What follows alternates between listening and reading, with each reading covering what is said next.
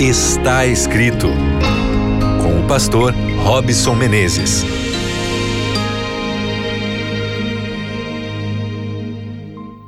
Olá para você que se conecta com o programa Está Escrito na Rádio Novo Tempo. Muito prazer, eu sou Robson Menezes e é para mim um privilégio imenso poder falar com você aí em todas as regiões do Brasil, desde o sul, na cidade de Curitiba, Florianópolis, Porto Alegre, até mesmo no Nordeste, Salvador, um pouco abaixo aí na região de Vitória, você que está aí no norte, na região de Belém, ou enfim, você que acompanha a Rádio Novo Tempo pela web, de todos os lugares do Brasil e do mundo, que a paz do Senhor esteja sobre a sua vida. É um prazer imenso poder chegar até você para termos um momento de crescimento espiritual na palavra de Deus. Obrigado por abrir a sua casa, por criar um tempo aí no seu trabalho, para dar o carinho da sua companhia e audiência. Eu espero que você já esteja se acostumando com a minha voz. A minha gratidão a Deus por você me permitir ser o seu pastor e compartilhar as imensas riquezas que as Escrituras podem te oferecer, podem nos oferecer. Nós estamos aqui no programa Está Escrito numa jornada bíblica para tentar entender melhor o que a revelação pode nos ensinar sobre as emoções. São tantas emoções fortes que nós vivemos na vida que precisamos de Deus e Sua palavra para nos guiar neste caminho que muitas vezes é escorregadio. Você sabe disso, não é mesmo? Cada dia prepara uma surpresa para nós. Mas eu espero que o seu dia, até este momento, tenha sido de muitas bênçãos, alegria e cheio de paz que só o nosso Senhor pode oferecer. Eu quero te convidar nesse instante a ir comigo ao primeiro livro da Bíblia. Se você está com a Bíblia, estou folheando aqui as páginas da Bíblia no Gênesis. Vá lá comigo ao Gênesis capítulo 4. Eu quero ler com você o verso 6 e o verso 7 que diz assim: Então lhe disse o Senhor: Por que andas irado? E por que descaiu o teu semblante?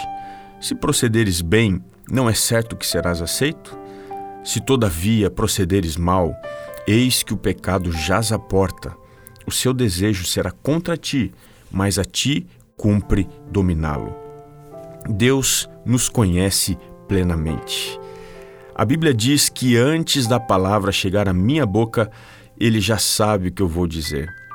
Ele sabe sobre todos os nossos erros, mas além disto, também conhece todas as nossas motivações. Nós não conseguimos surpreender a Deus. Mesmo sendo onisciente, conhecendo o fim desde o princípio e onipresente, estando em todos os lugares ao mesmo tempo, Deus, quando se aproxima do ser humano, não vem com o discurso pronto, acusando, julgando e condenando nossas ações, intenções e pretensões. Curiosamente, Deus usa perguntas para nos dar a oportunidade de responder o que talvez ainda nem mesmo questionamos. Ele fez isso com Adão depois que ele pecou. O Senhor disse: Onde estás? Com essa estratégia, Deus quer despertar em nós a consciência clara do que fizemos, de quem somos, para então nos dar o benefício da confissão. O problema de muitas pessoas, e talvez seja o seu e o meu também, é a falta de capacidade de confissão dos pecados. A gente não gosta disso, de reconhecer quem nós somos e o que fizemos. Para Caim, Deus se aproximou e perguntou: por que andas irado? Esta metodologia da abordagem que Deus faz é a forma pela qual ele realiza o que a Bíblia chama de juízo de investigação. Deus não tem predisposição em condenar, mas em salvar. Este juízo tem este objetivo: descobrir o problema e oferecer a solução. Perceba que o problema de Caim era evidente. O seu semblante tinha descaído, o problema do pecado se manifesta na perspectiva de dentro para fora. O que a gente carrega no coração aparece no rosto. Porque o rosto de Caim estava decaído, a expressão que está aqui no verso, irou-se Caim sobremaneira, na língua original do Antigo Testamento, se refere ao fato de um estado psicológico de depressão. Esta mesma linguagem é usada para caracterizar o estado depressivo que o profeta Jonas se encontrava quando pediu a morte para si. O rosto fala do que está cheio o nosso coração. A nossa amargura interna fica evidente para todos os que estão ao nosso redor. Um pouquinho de fermento no coração leveda o nosso sorriso, nos tira a paz, a paciência e a leveza.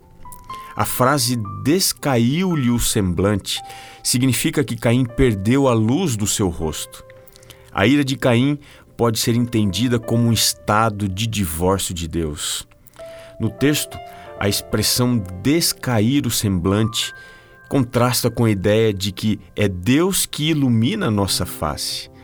Essa ideia aparece lá na bênção sacerdotal de número 6, o verso 25, que diz: O Senhor faça resplandecer o rosto sobre ti. Perceba que isso nos ajuda a entender a razão por que Caim teve o seu semblante descaído. É porque ele perdeu o favor divino. Ele se afastou de Deus para viver a sua amargura interna. Nós encontramos aqui se sentindo rejeitado por Deus após a sua oferta ter sido rejeitada. Cuidado para não fazer de uma pretensa rejeição o seu estado completo de solidão física, espiritual e emocional. Em nenhum momento Deus havia abandonado Caim. Na sequência do texto, nós lemos que o Senhor disse: Se procederes bem, isto é, se você fizer o que é certo, você será aceito. Deus não pode ignorar os nossos desfeitos, os nossos pecados, mas ele tem uma recomendação a mesma que ele fez para Caim, para que a gente faça o que é certo. Isso significa uma luta pessoal que nós enfrentamos contra o mal no nosso modo de viver, no nosso dia a dia. Deus diz que o mal não vale a pena. Ele nos anima a tentar enfrentar e vencer essa situação. E ele tenta nos avisar que quem cede ao mal enfrenta sérias consequências de pecado e elas sempre serão pesadas demais para a gente carregar no coração. Se você permitir o mal dominar o seu coração, o seu rosto, para sempre será um outdoor da infelicidade, da amargura e da solidão. A frase que vem ali na sequência do texto que a gente leu, não é certo que serás aceito, apresenta que o remédio só pode vir de Deus. A palavra aceito no texto significa literalmente levantar. Aqui, Deus oferece a cura para um coração contaminado que transformou um rosto numa aparência amargurada. Se Caim não cedesse ao mal, se ele não abrisse mão da sua fé, o seu rosto seria levantado por Deus. Você está precisando que o seu rosto seja levantado? As pessoas veem o que na sua face? A alegria, a felicidade, a paz? Ou elas encontram a amargura, o desgosto, a infelicidade, a agitação? Eu queria te dizer que Deus é o remédio para você. Não desista de Deus. Permita Ele se aproximar e restaurar a sua vida, a sua família e a sua alegria para que ela seja estampada no seu rosto como o brilho da glória de Deus. Eu quero orar com você. Querido Pai, eu entrego em tuas mãos este amigo, esta amiga, para que o seu rosto seja o reflexo da glória que o Senhor tem. Que a tua paz nos transforme de dentro para fora e vivamos assim aquilo que o Senhor espera para a nossa vida. É o que te pedimos em nome de Jesus. Amém. Lembre-se: nem só de pão viverá o homem, mas de toda a palavra que procede da boca de Deus. Um grande abraço para você e nos encontramos no nosso próximo programa Está Escrito.